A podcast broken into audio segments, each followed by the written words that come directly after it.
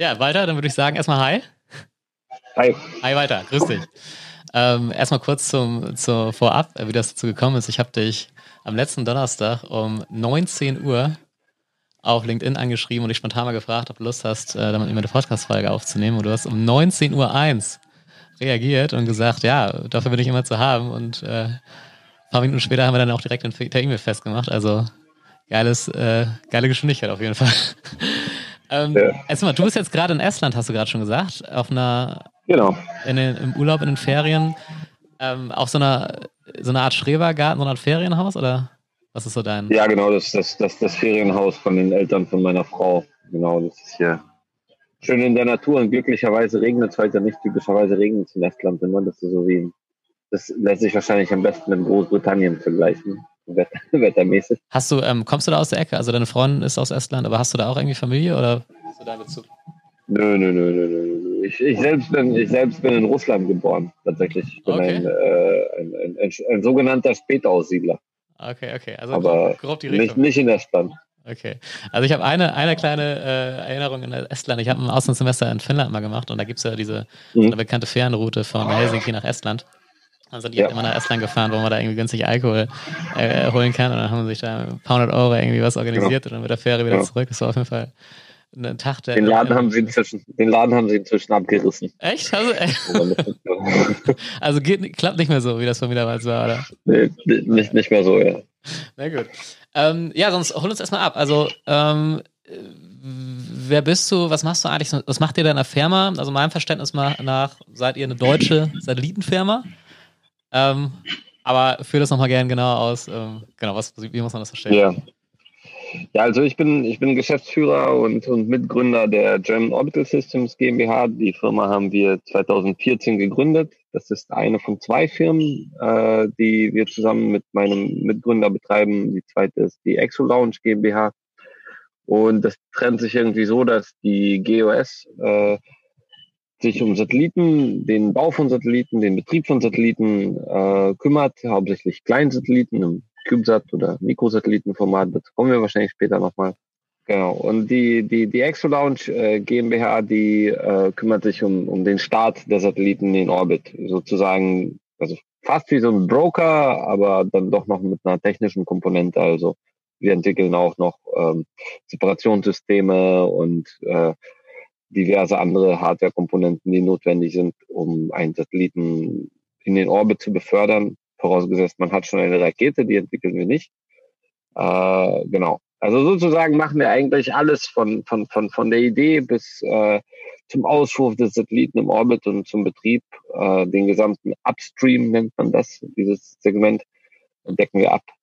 Ähm, ja, so in etwa. Das machen wir auch schon seit äh, vielen Jahren und äh, mit wechselndem Erfolg, aber im Durchschnitt doch relativ erfolgreich. Wie viele Leute seid ihr da jetzt?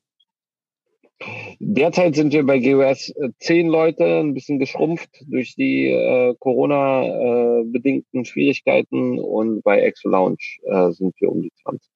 Okay, also zwei Firmen. Auf der einen Seite baut ihr die Saliten und was dazugehört und auf der anderen Seite startet ihr nicht selber, aber ihr organisiert den Start drumherum und habt eben diese diese, ähm, äh, wie ist das genannt, diese Auskopplungssysteme, also wie Ja, ja, Separationssysteme. Separationssysteme. Separationssysteme. Okay, alles klar. Ähm, wie, wie viel, gib uns so eine Größenverstandung. Also wie viele Satelliten baut ihr da im, im, im Jahr oder? Es ist unterschiedlich. Äh, wir haben insgesamt seit 2014 äh, neun Satelliten gebaut und gestartet. Äh, das sind dann so im Schnitt etwa zwei pro Jahr. Mhm. Ähm, jetzt werden die Projekte ein bisschen komplexer und äh, dann ist es eher so eine pro Jahr. Okay. Ja. Ähm, wie groß ist so ein Satellit? Es gibt unterschiedliche Typen von, von Satelliten. Äh, die, die wir bauen, sind, kann man am besten mit so einem Schuhkarton vergleichen, so von der Größe. Okay. Das kann, sich, äh, kann man sich gut vorstellen. So. Etwa sechs Liter Fassungsvermögen. Also entweder mit einem Schuh, Schuhkarton oder mit einem, mit einem Träger Wasser, so in etwa. Okay, und neun Stück habt ihr davon gebaut, also ungefähr zwei pro Jahr von diesen Satelliten baut ihr. Sind die denn, genau, also genau, ja. haben die alle individuelle Anforderungen? Weil neun klingt jetzt erstmal Schuhkartongröße und neun Stück klingt jetzt erstmal nicht so viel. Ist das anspruchsvoll, so Satelliten zu bauen oder wo ist da jetzt genau die Hürde? Oder gibt's da, ist die Nachfrage jetzt noch nicht so groß gewesen in den letzten Jahren oder ähm, ist äh, das highly customized? Ja, also was ist so?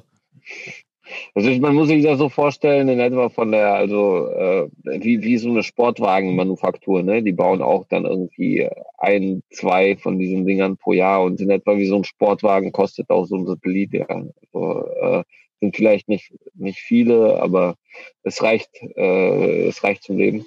Okay. Und von der Komplexität her, von der Komplexität her ist es ähm, auch nicht zu unterschätzen. Äh, am Anfang vor allem, als wir angefangen haben, äh, mussten viele Komponenten neu entwickelt werden. Äh, jetzt äh, sind wir dazu übergegangen, vieles von Projekt zu Projekt wieder zu verwenden und entwickeln, entwickeln tatsächlich nur das Spezifische, das Kundenspezifische weiter.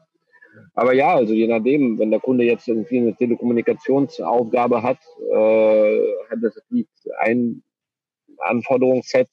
Wenn es dann darum geht, aber irgendwie Bilder von der Erde zu machen, Fernerkundung, dann sieht es wieder ganz anders aus. Genau, und dann muss das Ganze ja auch im Orbit irgendwie überleben. Da hat man dann äh, sehr kalte Temperaturen oder sehr heiße Temperaturen, Vakuum, Weltraumstrahlung und so weiter und so fort. Der Raketenstart mit Erschütterung, Schocklasten kommen dazu. Äh, also ist nicht, nicht, nicht zu unterschätzen. Okay.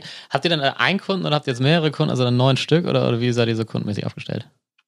Ja, das sind, das sind alles unterschiedliche Kunden. Und ich meine, der Satelliten, diese Turnkey Satellite Solutions, das ist ja nur ein Geschäftsfeld. Ne? Es gibt natürlich, gibt natürlich auch Komponenten, die wir verkaufen, die dann in anderen Satelliten zum Einsatz kommen, ne? oder Dienstleistungen, Consulting und, und ähnliches Studien. Okay, also ihr habt einmal eben diese, die kompletten Satelliten, dann einzelne Bauteile, sage ich jetzt mal für Satelliten, und halt eben noch Dienstleistungen drumherum, wo ihr dann halt eben Firmen äh, darüber äh, irgendwie, was sind das für Beratungsprojekte, die ihr macht? Also wie man so ein, so ein Projekt aufziehen sollte, was Anforderungen wären für, für deren Use Case oder was sind das? Sowas. Ja. ja. Okay. Ja, sowas. Okay, aber schon sozusagen, okay, alles klar. Gib uns noch ein bisschen Orientierung. Also Satelliten, was, was gibt es da? Ich meine, man hört ja jetzt gerade SpaceX und so, die ja irgendwie tausend Satelliten in die Luft schießen. Ähm, also eher so Satellitenkonstellationen. Ähm, ihr macht jetzt eher einzelne Satelliten. Was, in welchen Gruppen, in welchen Kategorien, in welchen Marktsegmenten denkt ihr da? Also was sind so? Ja, also ich glaube, die, die ganze, der ganze Markt ist so ein bisschen im Wandel derzeit. Ne? Während wir irgendwie noch vor 20 Jahren, äh, sogar vor 10 Jahren noch irgendwie in die Richtung gedacht haben, dass es sehr günstige Satelliten geben muss, damit äh, man spezifisch für jeden Kunden günstig irgendwas zusammenschustert und startet, äh, revolutioniert durchaus jetzt vor allem äh, Elon Musk mit, mit, mit, mit SpaceX und äh, der Konstellation, die die launchen oder mit, mit äh, den Ideen von Jeff Bezos, der auch so eine Konstellation launchen möchte, die gesamte Herangehensweise. Also wir, wir, wir kommen langsam so in die Richtung One Size Fits All, ja. Also ich meine, wenn es, wenn es irgendwie diese Serienfertigung von Tausenden und Abertausenden Satelliten gibt, die vielleicht groß sind und zu leistungsfähig für die meisten Anwendungen, aber dann dennoch so günstig werden durch eben diese Massenherstellung, dann macht es für einen Kunden keinen Sinn mehr, sich irgendwie für 300.000 Euro von mir ein äh, CubeSat zusammenschustern zu lassen, wenn er für das gleiche Geld diesen, diesen High-End-Bus haben kann. Und dann äh, verändern sich die Geschäftsmodelle und äh, so Firmen wie, wie die meinige oder auch Gomspace äh, oder, oder Clydespace oder wie sie alle heißen, werden dort vor Herausforderungen gestellt. Denn äh, mit dieser mit diesen riesigen Fabriken äh, kann man dann nicht einfach so konkurrieren, ne, als kleine ja, ja. Hinterho Hinterhofmanufaktur. Ja, okay, okay. Na gut, aber ihr seid ja immerhin zehn Leute, ne? Zehn hast du gesagt, seid ihr jetzt bei dem Satelliten? Äh, ja, ja, genau. Ja, genau. Mhm. Ähm, und ihr seid in Deutschland, ne? Also macht das aus Berlin aus oder wo habt ihr da? Genau, genau, genau. Das ist also alles aus Berlin aus. Sowohl. Exo Lounge als auch GOS, alles in Berlin. Und dann ist also viel manuelle Fertigung wahrscheinlich auch. Also was, wie viel Zeit brauchst du da? Also wie viele Personentage für einen Satelliten? Also kann man das so ungefähr sagen? Ja, das ist sehr, sehr, sehr, sehr projektabhängig. Aber wir haben schon mal einen Satelliten in drei Monaten zusammengebaut. Und also, macht ihr, aber es ist sozusagen, also ihr habt sozusagen die Bauteile und der größte Teil der Arbeitszeit besteht ähm, Wirklich zusammensetzen? Aus dem Testen. Testen. Ja, mehr aus dem Testen. Also genau, man setzt ihn eigentlich relativ zügig zusammen, wenn man jetzt nicht viel irgendwie Neues entwickeln muss, aber danach muss das alles äh, auf Herz und Nieren getestet werden und ausgewertet werden, um zu gucken, ob der dann tatsächlich äh, zuverlässig funktioniert und das kostet eigentlich die meiste Zeit, ja. Okay, dann lass uns noch einmal, was ist denn so deine, dein, dein Zukunftsausblick für die nächsten 10, 20, 30, 40 Jahre? Also wie wird sozusagen Space, ähm, insbesondere Satelliten, also was sind da so deine Vorstellungen, deine Ideen, deine Gedanken? Mhm. Ähm, mhm. Vielleicht auch Dinge, wo du sagst, ja. das haben andere noch nicht so auf dem Schirm. Ähm, genau, was würdest du sagen, wo mhm. da die Reise hingeht? Ja, also ich denke, es wird ein stetig wachsender kommerzieller äh, Markt sein. Also das heißt, die institutionellen äh, Player wie äh, Agenturen, äh, also herkömmliche Agenturen, wie man sich das so vorstellt. Roskosmos oder NASA oder so, die werden immer weniger beitragen und immer immer in die in die zweite Reihe rücken. Also die Budgets werden immer noch eine Rolle spielen. Das heißt, sie werden immer kommerzielle Player wie jetzt mit SpaceX ja, beauftragen, äh, irgendwas durchzuführen, wie zum Beispiel die, den Transport von Astronauten zur ISS oder aber auch äh, Forschungsmissionen, Missionen in, zu, zu anderen Planeten und so weiter. Das wird immer mehr von kommerziellen Firmen durchgeführt werden. Das ist klar und ich denke auch unumstritten und richtig.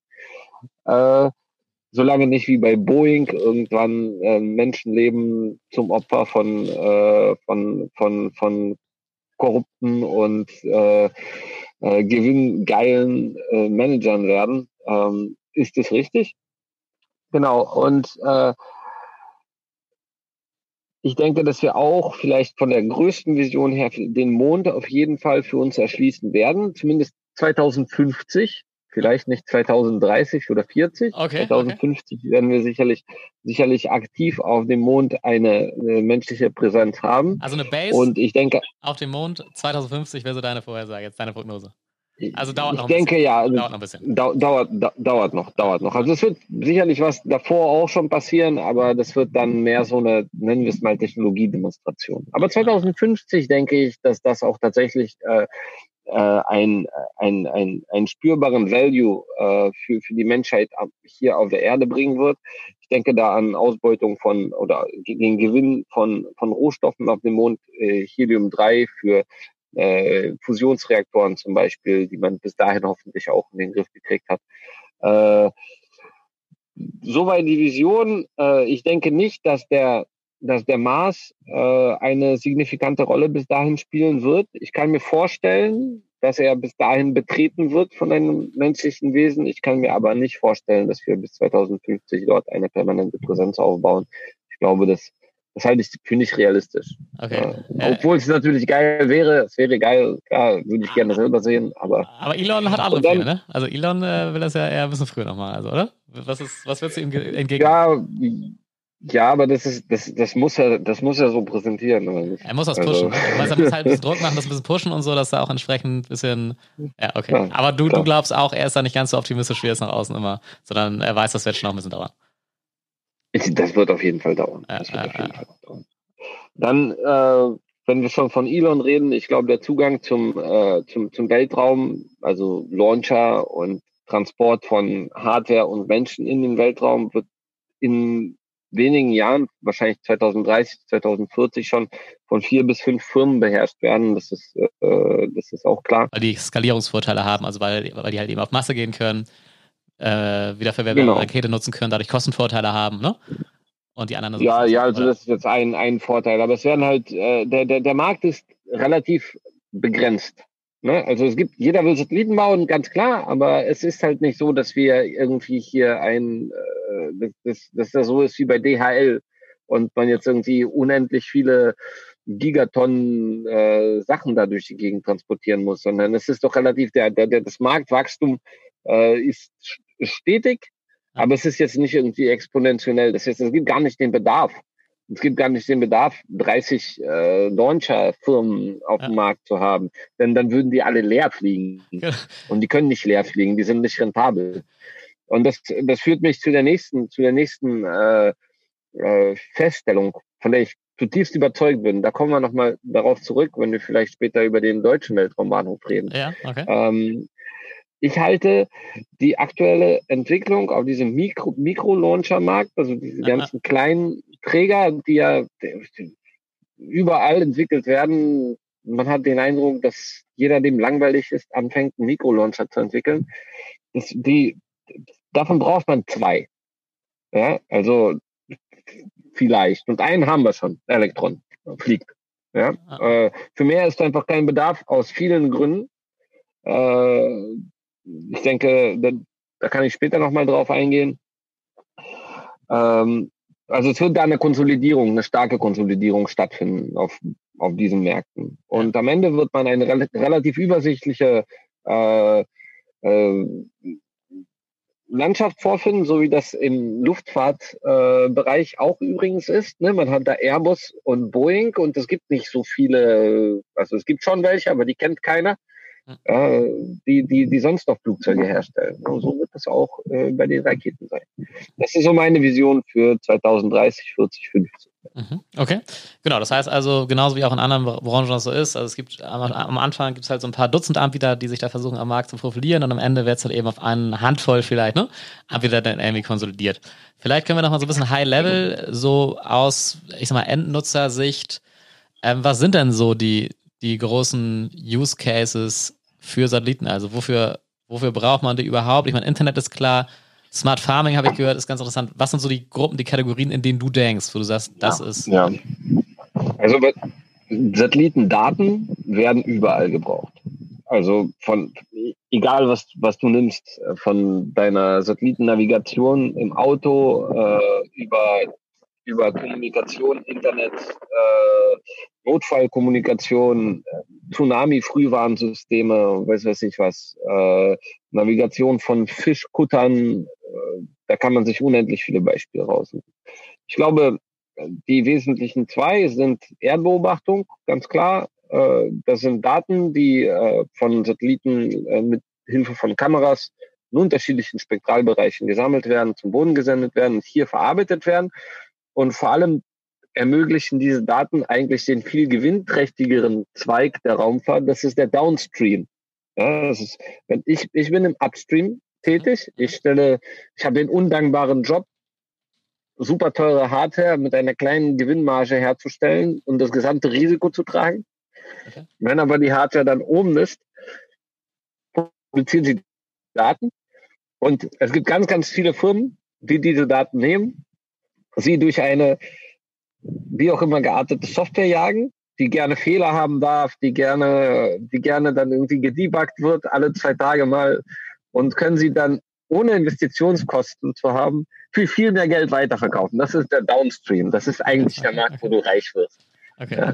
Und da, da, da kommt dann auch Smart Farming, das ist genau da angesiedelt. Ja. Das heißt, man nimmt sich dann irgendwelche Aufnahmen von den Satelliten, von dem Feld und äh, rechnet aus, dass die Pflanzen, die sich dort befinden, gerade Wasserstress haben und schickt eine SMS an den Farmer, der möge doch mal seine, seine, seinen Olivenhain Hain da irgendwie bewässern, ja, und kriegt dafür Kohle, ohne einen Satelliten gebaut zu haben. Das ist viel smarter. Wenn ich nochmal alles von vorne machen würde, würde ich mich im, im, im Downstream betätigen. Okay, also du sprichst von Upstream und Downstream. Ich übersetze das jetzt mal ungefähr in, also eines Hardware-Business, das andere Software-Business.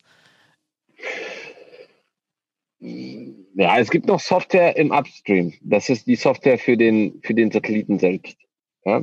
Aber die macht ihr nicht. Die aber doch, doch, doch, die machen wir auch. Aber das ist also quasi der, das ist das, was an Bord des Satelliten läuft. Also quasi der, der, der Softwareteil. Den machen wir natürlich auch. Downstream ist das, was mit den Daten gemacht wird, die der Satellit produziert. Das ist der Downstream. Okay. Ja. Ähm, was wird's, was, was meinst du denn? Wie viele Satelliten brauchen wir denn? Langfristig. Insgesamt. Weil es sind ja nicht unendlich viele. Schwier also, oder? schwierige Fragen. Nein, nein, nein, nein, das, das sättigt sich ganz klar. Also da gibt es, da, da gibt es mehrere. Da gibt es einmal die Frage, wie viel brauchen wir? Die andere Frage ist, wie viel können wir nachhaltig überhaupt äh, da im, im, im Weltraum haben? Denn das, äh, die andere Frage, Weltraumschrott, Kessler-Effekt, jeder hat Gravity gesehen. Äh, das ist ja nicht von irgendwo, das ist, das ist, das ist äh, ein ähm, bewiesenes, existentes Phänomen. No, Nochmal sagen, das heißt, ja, sag, sprechen wir von einem Problem. Also Weltraumschrott führt zu Problemen. Eins der Probleme hast du gerade genannt. Beschreib das nochmal. Was genau steckt dahinter? Ja, genau. Der, der, der Kessler-Effekt. Der Kessler-Effekt, das ist, äh, wenn in einem sehr, sehr dicht ähm, durch Satelliten bevölkerten Orbit äh, zwei Satelliten treffen und kollidieren, verursachen sich viele Schrottpartikel, sehr viele. Man muss sich vorstellen, dass die Satelliten mit sieben Kilometern die Sekunde unterwegs sind. Ne? Und wenn man über den Polen irgendwo einen Zusammenstoß hat und der eine fliegt so und so, dann stoßen die einfach mal mit 14 Kilometern pro Sekunde zusammen. Das bedeutet, die pulverisieren sich in unendlich viele kleine Partikel. Und diese unendlich vielen kleinen Partikel treffen dann weitere Satelliten und so weiter und so fort. Das heißt, der ganze Orbit verwandelt sich innerhalb von Stunden in ein riesiges Trümmerfeld. Und das ist einfach nicht mehr nutzbar. Ne? Das ist einfach nicht mehr nutzbar. Und desto mehr Satelliten wir da oben haben, desto höher sind diese Wahrscheinlichkeiten. Ne? Und man muss, man muss die auf der Rechnung haben. Es gibt nicht unendlich viele Orbits, die für uns interessant sind als, als, also als, als, als Menschheit. Äh, sind vor allem die sonnensynchronen polaren Orbits, das sind die, ähm, äh, die für die Erdbeobachtung genutzt werden. Und äh, es ist der geostationäre Orbit, das ist das, was für die Fernsehübertragungssatelliten genutzt wird und der äh, sogenannte MEO, also mittlerer äh, Orbitbereich, das ist GPS, GLONASS und Galileo. Ja? Und wenn einer von denen durch diesen Kessler-Effekt, den ich äh, gesagt habe, aus irgendwelchen Gründen nicht mehr nutzbar wird, dann kann man dagegen auch nichts mehr machen.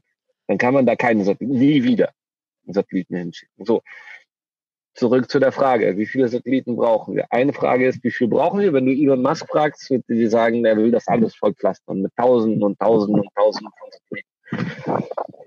Aber ist das noch nachhaltig? Das ist die andere Frage. Und irgendwo dazwischen müssen wir uns einpendeln und vielleicht wäre es auch gut, wenn da, wenn da äh, ein, ein, ein, ein Gremium wie, wie die UN vielleicht, vielleicht nicht ganz so zahnlos wie die UN, äh, sich vielleicht auf verbindliche Regelungen einigt und dass da mal alle an einen Strang ziehen. Denn das ist tatsächlich ein Problem, was wir haben werden. Davon sollten wir uns jetzt nicht drücken. Siehst, siehst du die äh, Kessler-Effekt?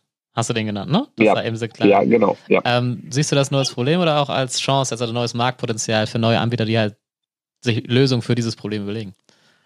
Also Sicherlich ist das, sicherlich ist das Potenzial, äh, gibt es Potenzial. Es gibt äh, mindestens drei Startups, von denen ich weiß, dass die doch recht signifikante Mittel äh, raisen konnten für so Deorbiting äh, Solutions, also quasi äh, äh, Sachen wieder, die da oben außer Kontrolle geraten sind, wieder deorbitieren. Es gibt ein Startup in, äh, in, in Europa, welches sich spezialisiert auf irgendwelche so Segel, die äh, die Satelliten abbremsen, wieder zum ein, ein, Eintreten in die Atmosphäre äh, führen. Mhm. Also, also es ist auch ein, ein Potenzial sicherlich und eine Chance. Aber ich glaube, das Problem, das Problem ist leider viel größer als die Chance in dem Fall. Mhm. Ich fand ganz interessant, dass du eben gesagt hast, dass, äh, also du hast ja für die Use Cases die Umlaufbahn definiert. Du hast gesagt, die polare Umlaufbahn ist eher für Beobachtungssatelliten, also zum Beispiel das Smart Farming Thema.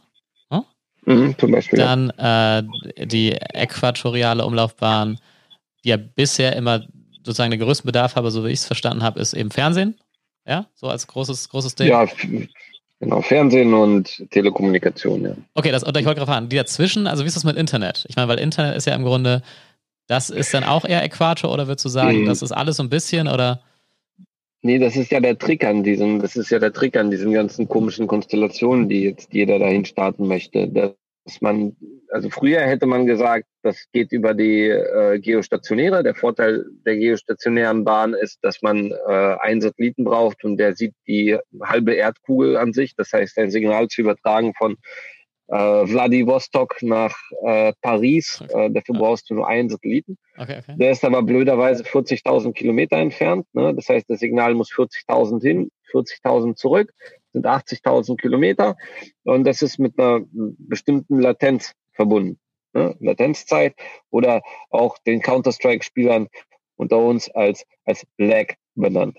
Ja, äh, bekannt. Gehör, ja. so, und äh, Genau, und äh, wenn du jetzt aber Satelliten im niedrigen Erdorbit hast, sind die nur 600 Kilometer hoch. Ist das mal in Relation, ja, oder 400 Kilometer zu 40.000 Kilometer.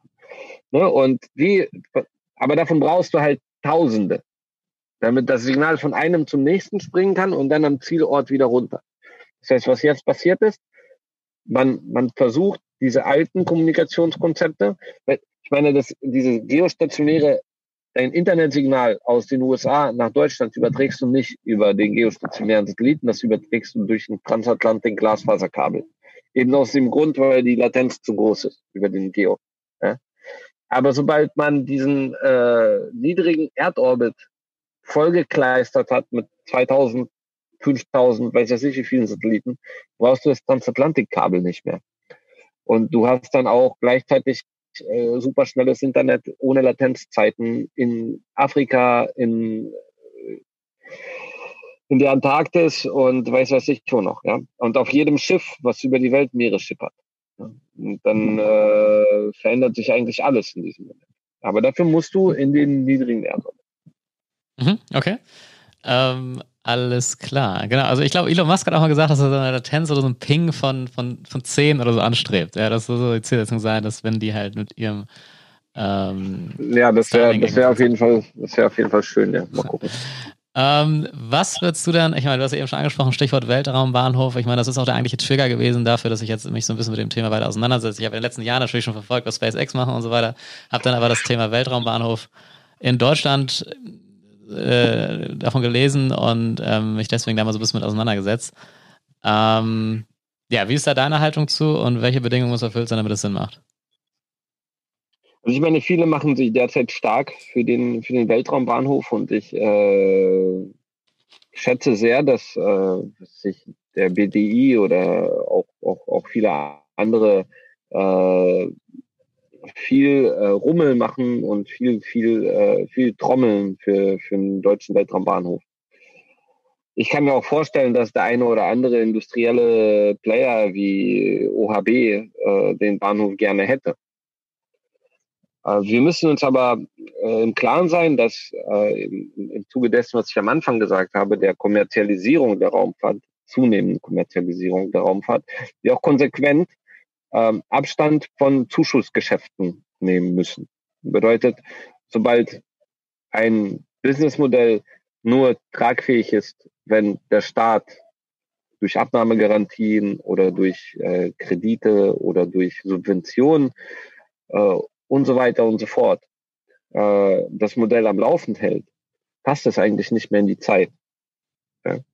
Und ich habe ganz, ganz große Bedenken, dass ein deutscher Weltraumbahnhof, so wie er jetzt geplant ist, äh, vor der Küste da irgendwo in der, in der Nordsee mit einer Einschussbahn äh, in den polaren Orbit und mit zwei, drei Mikrolaunchern, die von da gestartet werden können, nämlich die Rocket Factory Augsburg, High Impulse und ISA, ne, sind ja eigentlich die, die, die, die drei, die man da nennen müsste. Dass er von sich aus äh, tragfähig ist. Dass genügend no, no, Bedarf du bist, du bist skeptisch, du bist skeptisch oder bist du überzeugt? Das habe ich jetzt nicht. Ich bin skeptisch. Ich bin okay, skeptisch. Okay, das ich bin Bedarf ist. Okay. Will, ja. man, man könnte sicherlich, also am Ende wird es so aussehen, dass, äh, dass, dass, dass mit staatlichen Zuschüssen äh, vielleicht gestemmt werden kann, klar. Aber ist das denn notwendig? Ist ja. die Frage. Ja, ist das denn notwendig? Ich, ich, ich, ich halte das gesamte Mikrolauncher Thema für, ähm, für schwierig. Ne, aus, aus ganz vielen Gründen. Da werden, werden sich jetzt äh, alle drüber aufregen, die das hören und die Mikrolauncher gut finden. Aber ich bin der Meinung, als Hersteller von Kleinsatelliten habe ich nie in Erwägung gezogen, einen Mikrolauncher zu benutzen. Niemals. Einfach aus dem Grund, weil auf einer Sojus zu fliegen, die, die weiß ich, wie viele Tonnen da hochbringen kann, äh, als Piggyback nutzt, das einfach viel einfacher und günstiger ist. Ja, und und ich, ich schere mich nicht um den Orbit so sehr, dass, äh, dass ich jetzt nur, äh, nur, nur, nur einen ganz speziellen Launcher nutzen könnte. ist mir völlig egal, ob ich mit einer Soyuz fliege, mit einer Falcon oder mit einer PSLV. Ob ich morgen fliege, in drei Monaten oder in sechs Monaten, ist mir völlig egal. Ja, und deswegen sehe ich überhaupt nicht, sehe ich überhaupt nicht diesen viel beschworenen Bedarf. Für wen denn? Ja, genau. Für wen? Für wen? Ja, ja. Äh, genau, also erstmal nochmal zur Orientierung, so ein bisschen für die, für die Zuhörer. Also ist ja die Idee, dass man halt einen deutschen Weltraumbahnhof in der, Ost, äh, in der Nordsee baut, ein paar hundert Kilometer vom Land entfernt, ähm, der dann Deutschland Zugang zum Weltraum gibt. Die Kosten liegen ungefähr bei 30 Millionen Euro, die dann öffentlich bezahlt werden müssen, was ähm, auf mich jetzt erstmal relativ gering gewirkt hat und auch die Idee, dass es. Das ist, es ist auch viel zu wenig. nee, ähm, es ist ja ein öffentlicher, es soll ein öffentlicher Startpunkt sein. Ähm, mit der Begründung, dass man es ähnlich macht, äh, wie auch, äh, wie es in Amerika gemacht wird und SpaceX, dass, äh, wo ja die NASA sozusagen die Fläche bereitstellt und sozusagen vermietet, ja, an eben äh, die äh, privaten äh, Raketenfirmen, die dann die Fläche nutzen können. Und das würde ich jetzt sagen, macht ja auch mal Sinn, dass man sagt, man den Zugang zum Weltraum, ne, macht man jetzt erstmal öffentlich mit relativ genau. wenig Geld, ne? Und ähm, lässt dann sozusagen und vermietet es dann an die Leute, die es dann nutzen wollen. Genau. Für mich die, die, genau. die, die neue Info, und da hast du jetzt auch gerade schon angesprochen, und für mich so ein bisschen die ganz große Frage, ähm, wo dann die Sinnhaftigkeit von abhängt. Ähm, ich habe erstmal, ich habe eher gedacht, es müssen da ein paar Dutzend oder so, sagen wir, Starts pro, pro Jahr oder so stattfinden, aber äh, jetzt ist die Frage, der Bedarf ist vielleicht deutlich geringer, ja, sondern was, gib uns nochmal so einen Zahleneindruck. Also wovon, wovon sprechen wir? Ich meine, im Endeffekt ist es ist, ist doch die Frage für jeden kommerziellen Satelliten, ähm, für jeden kommerziellen Satellitenbetreiber, wie, wie viel kostet es? Ja. So, nehmen wir jetzt mal ein, das ist ein ganz einfaches Zahlenspiel. Ja, nehmen wir jetzt mal ein, ähm, eine 62 Millionen Euro teure Soyuz oder eine 64 Millionen, angeblich 64 Millionen teure Falcon 9, ja, die äh, x Tonnen Nutzlast in den Leo bringen kann. Was kostet da der Kilogramm? Ne? Was kostet da der Kilogramm? Was kostet er bei diesen Mikrolaunchern? Bei der, bei, bei der Elektron, da weiß ich die Zahlen, kenne ich die Zahlen, da liegt man, liegt man circa bei sieben Millionen US-Dollar, wenn man diesen Launcher kauft. Ja, und der hat 150 Kilogramm Nutzlastkapazität. Davon muss man abziehen die Separationssysteme, die ganze zusätzliche Elektronik, bla bla blub. Ja. Am Ende hat man ein im besten Fall einen vergleichbaren Preis. Im besten Fall. Aber höchstwahrscheinlich ein, ein, einen niedrigeren und das auch äh, einen höheren, tut mir leid. Und das auch nur in dem Fall, wenn man dieses Ding prappelvoll kriegt. Ne? Lass uns noch mal kurz mal zu den Kosten. Also du hast erstmal, also wenn man jetzt ein, ein Launcher, also eine Rakete starten will, insgesamt äh, relativ unabhängig davon, wie voll sie ist, kostet bei Space, SpaceX, sagst du, ungefähr 60 Millionen. Da war es jetzt ein bisschen skeptisch, warum? Ja, circa 60, ja. Ja, bei SpaceX ist da die Frage, die für einen kommerziellen, also ich könnte die jetzt morgen für 64 Millionen kaufen, die Rakete, wenn ich das Geld hätte. Ja, ja und. Äh, aber, ja. aber, die, aber die kostet nur so viel, weil, äh, weil die NASA sie für ihre Launches teurer kauft. Also das wird auch irgendwie so ein bisschen quersubsidiert, ja. Äh, und dadurch, dadurch ein bestimmter Zielpreis auf dem, auf dem kommerziellen Markt erreicht, der zum Beispiel anderen äh, Herstellern, die ich auch genannt habe, äh, dann Kopfzerbrechen bereitet, ja. Der, den, der, andere ähm, Wert, der andere Wert, den du genannt hast, das waren 150 Kilo, kosten 7 Millionen. Das ist so ein Micro-Launcher, Mikro-Launcher-Angebot, richtig? Ja, das ist die Elektron, ja genau, so 7 Millionen. Die hatten am Anfang 5 gesagt, jetzt mittlerweile sind es nur 7. Und äh, das rechnet sich meiner Meinung nach einfach nicht. Also mir wäre es egal. Mir wäre es völlig egal. Wenn es der gleiche Preis wäre, wäre es mir egal, ob ich mit einem Mikrolauncher oder mit der Soyuz oder mit der Falcon fliege. Ja, aber es wird nicht der gleiche Preis sein. Genau, am Ende Gewicht ist und, sozusagen äh, das, äh, ne? also es gibt immer einen Preis pro Gewicht. Und SpaceX ist jetzt ungefähr halb so teuer oder, oder wovon sprechen wir jetzt? Also was wäre der Preis für SpaceX ungefähr? Ich sag mal so, es wird ja, es wird, es wird in den ganzen ähm, in den ganzen Preisen, die ganzen Preise, die ich höre von Mikrolaunchern, ja, ja von Mikrolaunchern, pro, pro Kilo Preise, beziehen sich auf eine volle Rakete. Das heißt, da wird einfach mal der Preis der Rakete genommen und durch die Anzahl der Kilogramms geteilt, die das Ding transportieren kann. Das funktioniert aber bei Mikrolaunchern so nicht. Ne? Bei, einem, bei einer großen Rakete, wo man Piggyback fliegt, ist der Start einfach schon mal von dieser Hauptnutzlast bezahlt. Ja, ja, okay. ne? die, die, der große Satellit hat schon für diese Rakete bezahlt.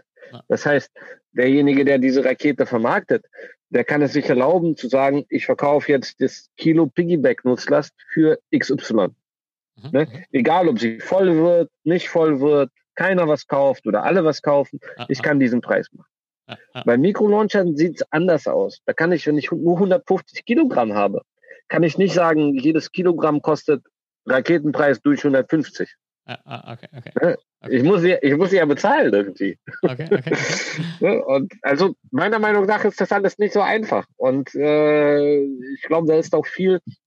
Es mag sein, dass mir nicht alles bekannt ist. Es mag sein, dass ich nicht, äh, nicht die Tricks und Kniffe in diesen Businessplänen kenne. Aber mir leuchtet es nicht ein, wie, wie das wirtschaftlich funktionieren soll. Okay, vielleicht ein Mikrolauncher für Europa, mag sein. Mhm. Aber nicht drei für Deutschland. Für was? Für die fünf Satelliten, die wir bauen? Im Jahr oder was? Ja, okay.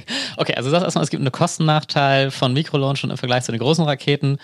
Ähm, und für dich als oder für jemand, der jetzt eben so ein, so ein, so ein Satellitenprojekt plant und irgendwie äh, hier so ein, so ein, jetzt eine Rakete braucht, um was in die Luft zu schießen, ist eigentlich äh, der Preis pro Kilo das entscheidende Kaufentscheidungskriterium. Und da ist es Klar, schwer mitzuhalten. Ja. Nur würden natürlich, um mal sozusagen aus deren Perspektive, äh, die würden natürlich jetzt sagen, ja gut, aber wenn wir jetzt zum Beispiel in der Nordsee vielleicht eben den Bahnhof hätten, dann hätte man natürlich auch eine bessere Reaktionszeit, weniger Logistikkosten und so weiter. Ja? Also könnte man sagen, gleicht sich das nicht vielleicht irgendwie aus oder gibt es vielleicht irgendwelche Use Cases, wo man innerhalb von ein paar Wochen ne, irgendwie das Ding jetzt starten muss und, und solche Sachen. Aber ja, das ist völlig richtig. Das ist völlig richtig. Aber gerechtfertigen diese Use Cases die Investitionen? Äh, es gibt ja diese äh, Responsive Capability, nennt sich das. Das heißt, wenn irgendwo mal ein Satellit, äh, strategisch wichtiger Satellit, äh, kaputt geht, äh, muss er zügig ersetzt werden und es gibt gerade nichts auf dem Markt. Dann nimmt man, aha, hier, ich habe den Microlauncher, der liegt da auf Lager. Äh, Im Übrigen haben solche Systeme auch ein Verfallsdatum, ne? der kann dann nicht ewig auf Lager liegen. Ähm, und äh, dann zack, bam, starte ich jetzt den Satelliten und ersetze. Äh, aber wie viele dieser Use Cases werden wir haben? Das ist so wie bei einem, das ist ich stelle mir das so vor wie bei meinem Auto. Meine Frau sagte auch, als ich das kaufe, wir brauchen unbedingt die dritte Sitzreihe. Und ich sagte, diese Option kostet 2000 Euro. Wir werden sie nur einmal benutzen in den nächsten drei Jahren. Und sie hat darauf bestanden, dass wir das kaufen. Ja? Ich habe sie nur einmal benutzt. Wie viele Taxifahrten hätte ich den Leuten, die darauf mitgefahren sind, dieses eine Mal in den drei Jahren, von diesen 2000 Euro bezahlen können? Ja, das ist doch genau der gleiche Fall bei der Responsive Capability. Wie häufig braucht man das? Ja, okay. Ähm, nun könnte man natürlich sagen, ähm, also nochmal, von welcher Größenordnung sprechen wir ungefähr? Was wirst du sagen? Also angenommen, wir haben jetzt diesen, also es gibt ja noch ein paar andere Startpunkte wie in, in Lissabon und Schottland, ne? das sind ja, glaube ich, jetzt die beiden sozusagen Konkurrenzstartpunkte mhm. äh, in Europa zu dem geplanten Startpunkt in der Nordsee. Aber gib uns mal so eine Größe, so grobe Größenordnung. Also von wie viel Starts sprechen wir da pro Jahr? Also was ich glaube, da muss man, da, da, muss man einfach sich mal die, äh, die, die Businesspläne krallen von den Herstellern, sich das alles angucken und das dann, das dann einfach mal so durch fünf bis zehn teilen. Okay, nur, nur kann ich natürlich sagen. man da irgendwo eine gute Größe Ich, ich habe jetzt okay. keine, keine Zahl für dich aus dem, aus dem Kopf. Ich weiß aber, dass wir in Deutschland, also jetzt nehmen wir mal die kleinen Satelliten, nehmen wir mal die kleinen Satelliten, also die, die CubeSat, äh, da kommen in Deutschland vielleicht pro Jahr 10 bis 15 Projekte zusammen, wenn es ein gutes Jahr ist. Ne? Jedes davon hat vielleicht eine Masse von drei bis fünf Kilogramm. Ne? Lass uns, lass uns, lass uns mal davon ausgehen.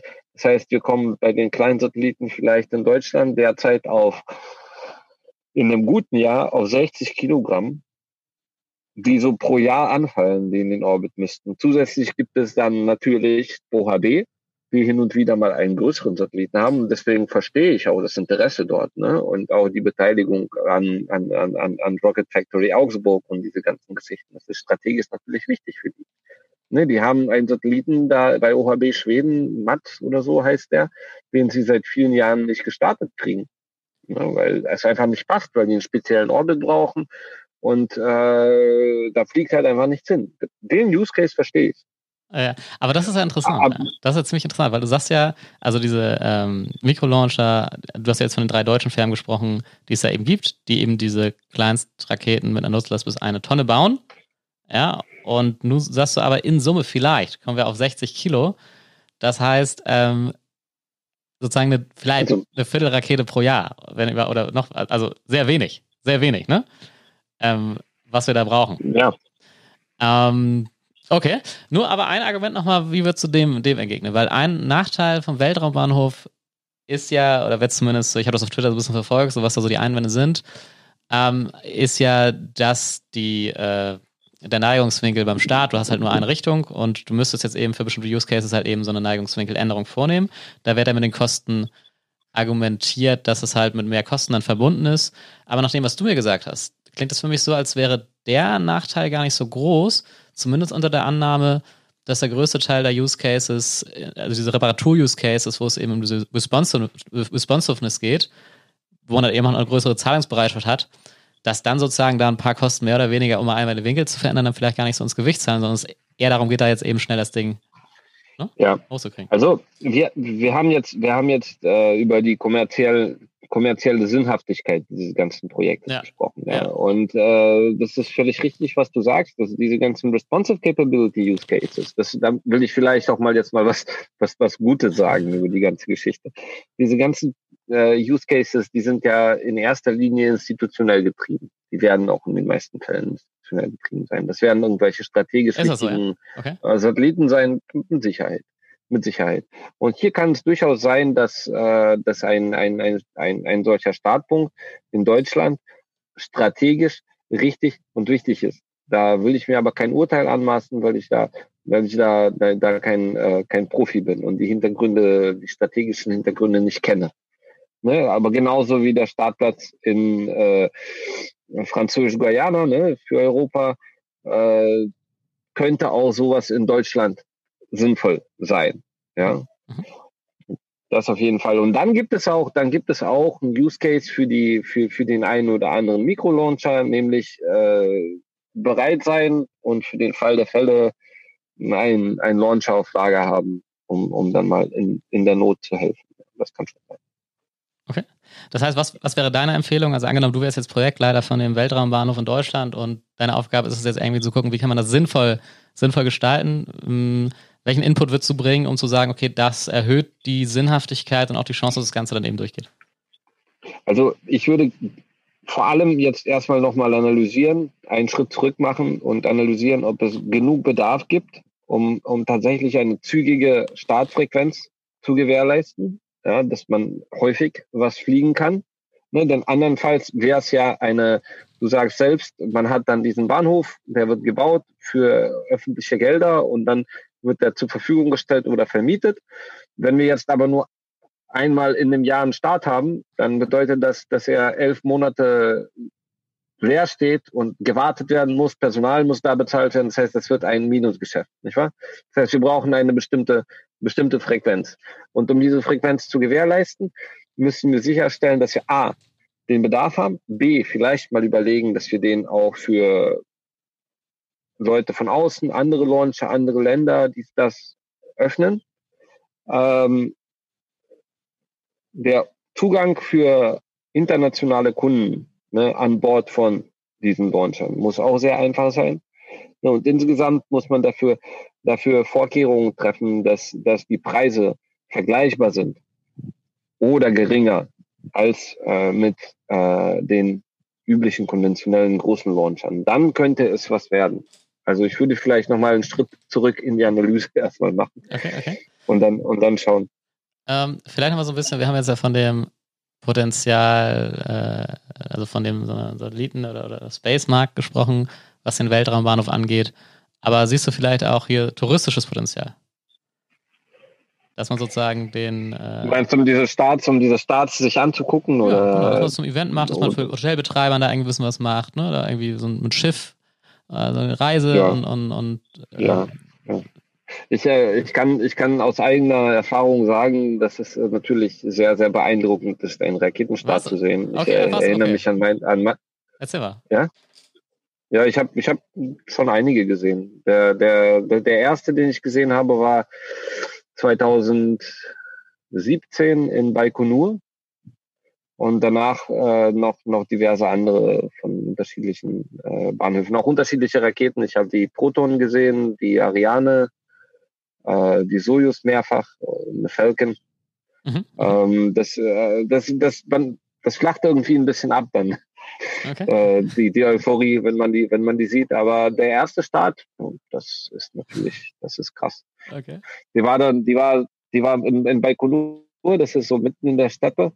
Man kann relativ nah ran. Wir waren, glaube ich, fünf Kilometer entfernt oder, oder vier Kilometer sogar nur von dem, dem Startplatz. Und dazwischen ist nichts. Da gibt es keine Bäume, kein gar nichts.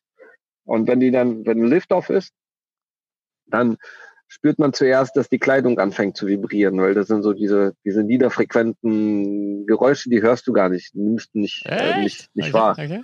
Und es ist vollkommen, es ist, es ist vollkommen windstill, ne? Es gibt keinen Wind und du spürst plötzlich, wie dein T-Shirt anfängt so zu vibrieren. Und dann erst rollt dieser, dieser Sound an, ja, und das ist, äh, das ist völlig unbeschreiblich. Das ist so eine vorurzeitliche, absolut äh, bombastische Kraft, die man da sieht. Ja, das ist, äh, das ist schon, das ist schon krass. Ich kann mir vorstellen, dass, dass das auch bei Mikrolaunchern äh, so ist, so ähnlich ist zumindest. Okay. Ähm, auch wenn wahrscheinlich, wahrscheinlich so ein großes Ding dann schon beeindruckend ist. Ja, okay. Ähm, lass uns mal eben davon sprechen, weil du sagst ja, ihr müsst jetzt äh, Anbieter wie ihr oder ähnliche Anbieter stehen jetzt Herausforderungen in Zukunft, weil es halt eben diese größeren Firmen gibt wie SpaceX, die das Ganze sozusagen soweit ähm, skalieren, dass sie dann da eben langfristig vielleicht Kostenvorteile haben gegenüber euch oder überhaupt Wettbewerbsvorteile und alle, jeder jetzt gucken muss, okay, wie kann man sich vielleicht neu positionieren oder was kann man für neue Geschäftsfelder aufmachen. So habe ich dich jetzt verstanden. Ähm, habt, ja, das ist richtig. Ja. Was, wo siehst du da Potenzial? Oder habt ihr da was in der Pipeline? Habt ihr da Richtung? Gibt es so Richtung, wo du denkst, so Themen, an denen du dran bist momentan, ähm, mit denen du dich auseinandersetzt? Ich, ich, das ist ganz schwierig zu beantworten. Wenn ich das wüsste, dann äh, dann würde ich es wahrscheinlich auch nicht in, in, in, sämtlichen, in sämtlichen Details jetzt hier ausbreiten. Okay, okay. Es gibt ein paar, es gibt, es gibt ein paar Vektoren, äh, also in, in, in die wir gucken. Also ich glaube, ein ganz großes Thema wird der, der, der Software-Defined Satellite sein. Das heißt etwas, was äh, fertig im Orbit fliegt und dann äh, und dann schon im Orbit unterschiedlichen Kunden für unterschiedliche Zwecke auch während der Lebenszeit äh, äh, zur Verfügung gestellt werden kann, so dass man da vielleicht mal eigene Software, so wie Apps, ja, so wie Apps auf dem, auf dem Smartphone Software auf, aufladen kann und den Satelliten zu anderen Zwecken nutzen kann, als vielleicht ursprünglich, äh, ursprünglich gedacht. Ähm, das ist sicherlich eine, eine, ein, ein Feld. Ähm, aber im Wesentlichen wird es, glaube ich, ganz, ganz, ganz, ganz schwierig, auch für uns werden, äh, sich gegen, gegen diese Übermacht von von ähm, meistens amerikanischen Firmen äh, zu wehren. Ne? Ähm, sicherlich wird es äh, weiterhin irgendwelche Nischen geben, auch Kunden, die vielleicht von den Amerikanern nicht bedient werden können, weil sie aus dem falschen Land kommen. Äh, dann kann, können wir da vielleicht äh, uns, uns irgendwie festkrallen und halten. Aber ich glaube, ich glaube tatsächlich, dass ähm, das gesamte Geschäftsmodell, so wie wir das jetzt haben, nämlich die die Herstellung von Satelliten für Kunden, dass das eigentlich in absehbarer Zeit hinfällig sein wird. Okay. Und dann, äh, dann, dann wird man, dann wird man gucken müssen, ob man in, in welche Richtung man, in welche Richtung man dann divergiert von diesem. Ich stelle das, ich stelle eigentlich alles in Frage. Mal sehen. Okay. Ja, mal sehen. Vielleicht, vielleicht wird es am Ende ein Dienstleistungsgeschäft werden. Ja.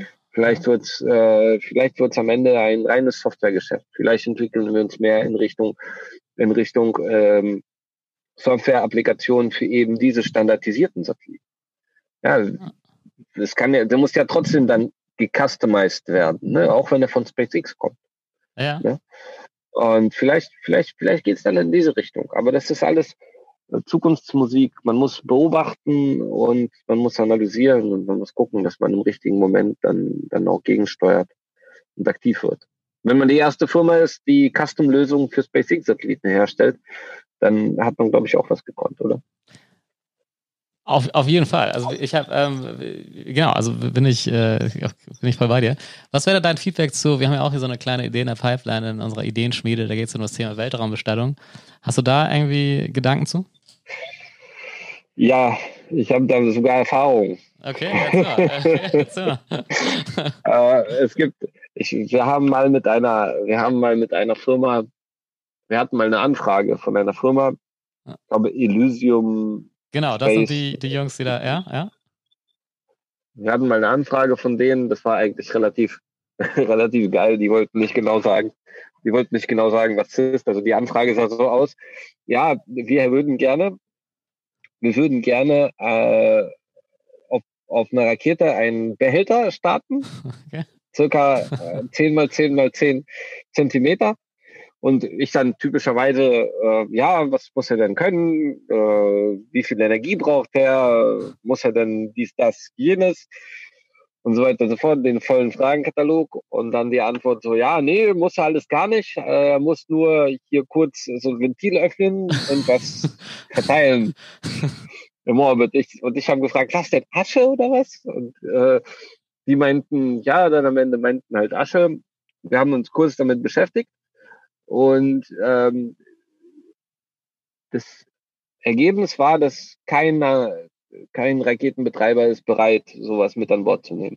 Oh, weil das, okay. Warum äh, was? Weil das, weil das äh, schlechtes Karma ist, äh, weil das äh, schlecht in der Öffentlichkeitsarbeit sich darstellen lässt, weil, äh, weil die auch darauf einfach nicht angewiesen sind, auf so eine Nutzlast. Äh, okay, das ist noch zu klein. Äh, okay. Von daher hat man dann wahrscheinlich mit den Mikrolaunchern von dem deutschen Weltraumbahnhof bessere Karten als äh, mit den äh, gegenwärtig vorhandenen äh, Möglichkeiten. Ja. Hm. So, so, so, so mein, mein Eindruck. Hm, interessant, interessant. Ich meine, ich meine, wenn du, es, es ist ja halt auch die Frage, ne, wie viele Bestattungen du gleichzeitig machen willst. Ich meine, wenn du 150 Aschebehälter zusammenkriegst, dann kannst du dir einen Elektron kaufen. Ja, so ungefähr, ja, okay, ja, ich, genau, ich habe schon, also ich, genau, ein paar hundert musst du schon zusammenkriegen, damit es sich lohnt. Ich habe auch SpaceX mal angefragt und ähm, die haben jetzt auch endlich mal reagiert und erstmal, also die haben gesagt, das ist okay, aber Mindestbestellwert eine Million. Ne? Also, also, also, also, eine Million, ähm, eine Million äh, äh, Dollar oder was. Ne? Dollar, ja. Ja, ja, ja. Und, äh, die wollten, ja, okay. Mhm. So, und also ein paar hundert muss man schon zusammenkriegen, aber genau, das wäre jetzt halt ein Use Case, wo ich ihm sagen würde, okay, wäre natürlich auch cool, wenn wir das irgendwie in Deutschland, ne, das ist dann wahrscheinlich ein bisschen einfacher, ähm, politisch regulatorisch durchzukriegen.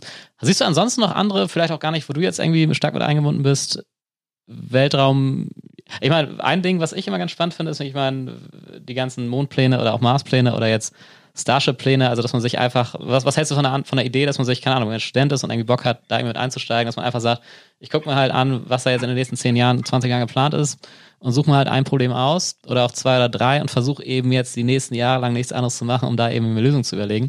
Dann hast du relativ schnell sozusagen deinen Wissensvorsprung, den du dann auch vielleicht in ein Produkt, eine Dienstleistung oder ein Business verwandeln kannst. Wie stehst du zu dem Ansatz oder hast du da andere Engel sozusagen, wo du sagst, da könntest du auch Leute mit, das, das, das wären so Tipps, die du Leuten mit, auf den Weg geben kannst, die jetzt Bock haben, beruflich da ein bisschen was mitzumachen, einzusteigen?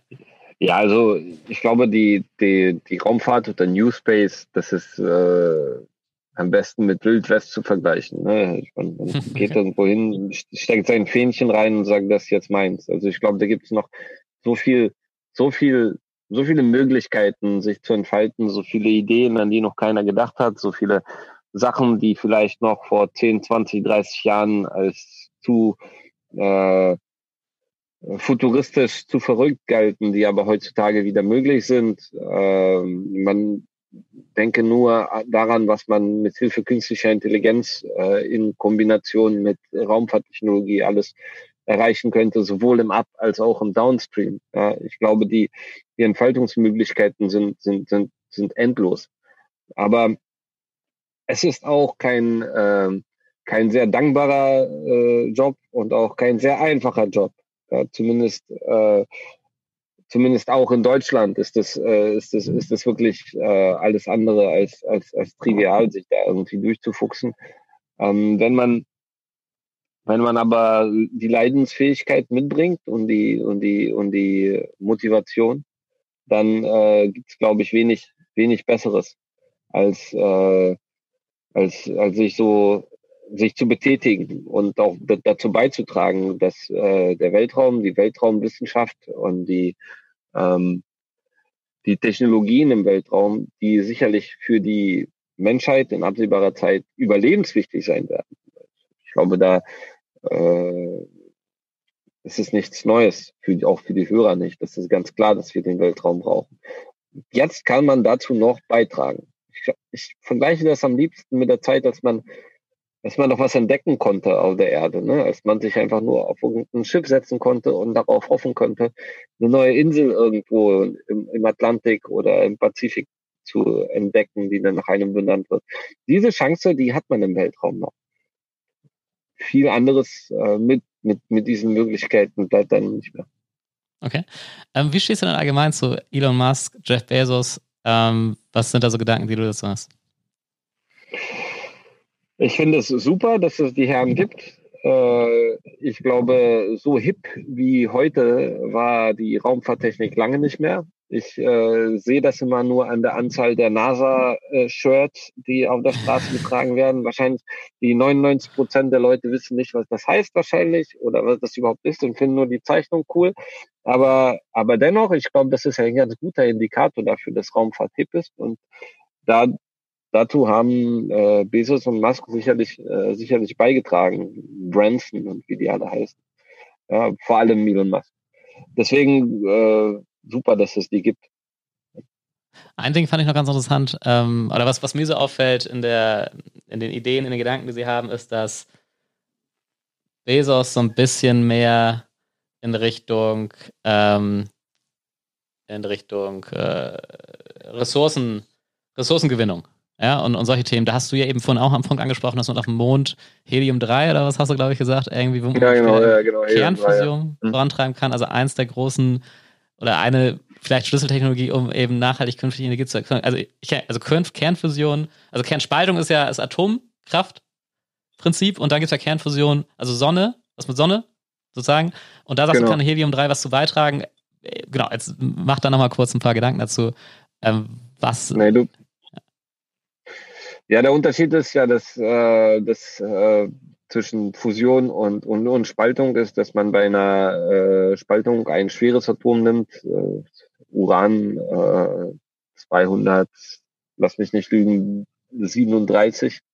Und äh, das spaltet man dann und kriegt dann allerlei ekelhafte, strahlende Produkte, die dann, äh, die dann irgendwo in Gorleben äh, zwischengelagert werden müssen, äh, was die Leute dort nicht so geil finden. Und bei der Kernfusion dann nimmt man zwei leichte ähm, Atome, das kann Wasserstoff, Helium oder ähnliches sein und fügt die sozusagen zusammen zu einem schwereren Atom. Der hält dann äh, Wasser oder ähnliches und gewinnt dabei noch Energie. Und äh, das Problem ist, dass äh, die dafür notwendigen äh, Atome schwer, schwer zu, schwer zu finden sind, zu gewinnen sind. Und das andere Problem ist technologischer Natur. Man kann diesen Fusionsprozess noch nicht, noch nicht äh, stabil genug und äh, auch energiepositiv. Also das heißt quasi, dass man dass man äh, mehr Energie gewinnt, als man reinsteckt, äh, betreiben. Es wird gerade, glaube ich, ein neuer Forschungsreaktor irgendwo da in Frankreich gebaut, der das endlich mal in den Griff kriegen soll. Der Vorteil ist jetzt, dass äh, auf dem Mond ein äh, Heliumisotop äh, existiert, also ein schweres Heliumisotop, ein Helium-3. Das hat äh, im Atomkern ein Neutronen wahrscheinlich mehr. Ich bin kein Physiker, es ist alles Wissen aus dem Studium, was ich wieder gebe. Mal gucken, ob ich mich dann nicht gehört habe. Äh, und äh, auf der Erde haben wir das nicht, weil das in der Atmosphäre, weil das in der Atmosphäre gebunden oder zersetzt wird oder ähnliches. Das heißt, da wir auf dem Mond keine Atmosphäre haben, haben wir dort einen Haufen von diesem Zeug einfach nur als Mondstaub im Regolith rumliegen. Und wenn man jetzt beides in den Griff kriegt, also man hat einmal den, die Kernfusionsreaktoren auf der Erde und zweitens, man hat einen Raumtransporter gebaut, der in der Lage ist, einen Kofferraum voll von diesem Mondregolith auf die Erde zu bringen, dann reicht ein Kofferraum aus, um die Energieprobleme der Menschheit für immer und ewig zu lösen. Und dann könnten wir auch alle fröhlich losgehen und diese ganzen hässlichen Windkraftwerke abreißen, die die Natur verschanden. okay, okay, okay. Alles klar. Ähm, alright, also du siehst viel Potenzial darin. Also Kernfusion, sagst du, ist so ja, die. Absolut. Ja, okay, alles klar. Ja, gut. Ähm, ja, alles klar. Dann genau. Also insgesamt äh, würde ich sagen, hast uns da schon einen guten Einblick jetzt irgendwie in die Welt gegeben. Vielleicht nochmal abschließend zu dir ganz konkret. Was sind jetzt eure größten Probleme und ähm, Flaschenhälse und ähm, was braucht ihr, um voranzukommen? Etwas mehr Glück. Okay, okay. ja, dann äh, würde ich sagen. Aber, ja, aber nee, also an sich, an sich, an sich sind wir ganz zufrieden. Es ist nicht, äh, es ist nicht so, dass, äh, dass es jetzt deutlich äh, besser laufen müsste. Wir haben unsere Nische gefunden, sind in dieser Nische stabil. Äh, es ist natürlich so, dass wir weit entfernt sind von dem, was andere Firmen, äh, die in etwa das Gleiche machen, in den USA erreichen können, auch weil Venture-Kapital fehlt, auch weil in Deutschland man eher konservativ investiert, weil äh, Raumfahrttechnik noch etwas ist, was jetzt vielleicht nicht unbedingt jeder Venture Capitalist hier äh, auf, auf dem Schirm hat und so weiter. Und weil wir im Upstream und nicht im Downstream tätig sind.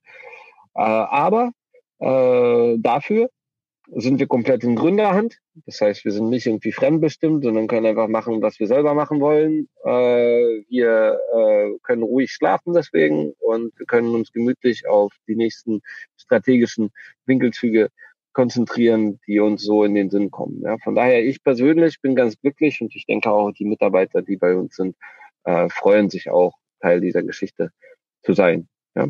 Was hast du studiert?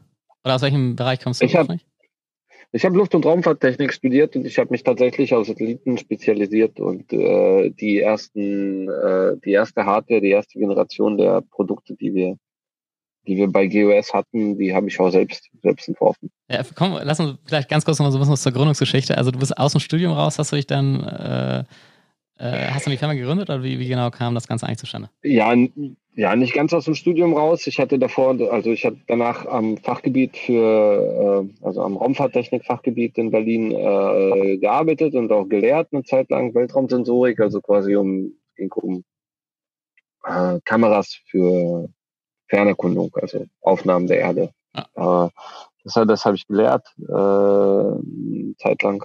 Und dann nach einer nach einer bestimmten Zeit gab es die Option, die Möglichkeit, äh, mitten im Auftrag, also wir hatten äh, von, von, von einer Universität in Kasachstan äh, eine Anfrage gekriegt, einen Satelliten zu bauen. Okay, okay. Und diesen Auftrag, diesen Auftrag wollte die Universität nicht übernehmen, weil das organisatorisch zu komplex gewesen wäre, weil die, äh, die Richtlinien dafür gar nicht existiert haben, weil es nicht klar war, wie das mit den Lizenzen läuft und so weiter und so fort. Und war einfach unlösbar. Äh, wir wollten das eigentlich gar nicht selber machen. Äh, aber als die Uni nicht wollte, da haben wir uns gedacht, okay, an sich haben wir ja das Handwerkszeug, dann lass uns doch das Ding selber bauen. Wir haben gegründet und hatten dann gleich diesen ersten, diesen ersten, ersten Auftrag quasi. Der war verschwindend gering äh, von, vom Volumen her also mit, Kasa mit, den, mit den heutigen. Mit Kasachstan. Ja, der, genau, mit Kasachstan. Das war, das war ein CubeSat im Wert von 100.000 Euro. Das erschien einem damals äh, wie ein irrsinnig großer Betrag. Äh, also Verkaufspreis jetzt, oder? Ja, ja, ja, genau. genau, genau. Und dann haben wir da, haben wir da zu zweit irgendwie äh, in den Abendstunden äh, ein Satellit zusammengeschustert und verkauft. Ja, ja geil. Und okay. Cool. So, so, so lief das, ja. Alles klar. Ähm, ja, hast du noch ein paar letzte Worte? Was ist los? Gedanken, die du loswerden willst? Ich glaube, ich habe schon vieles gesagt. Ich äh, bin grundsätzlich immer sehr skeptisch bei solchen, bei solchen Vorhaben wie dem, dem Weltraumbahnhof und auch ganz viel bei B, beim BER war ich auch skeptisch. Okay, ich habe recht okay. behalten.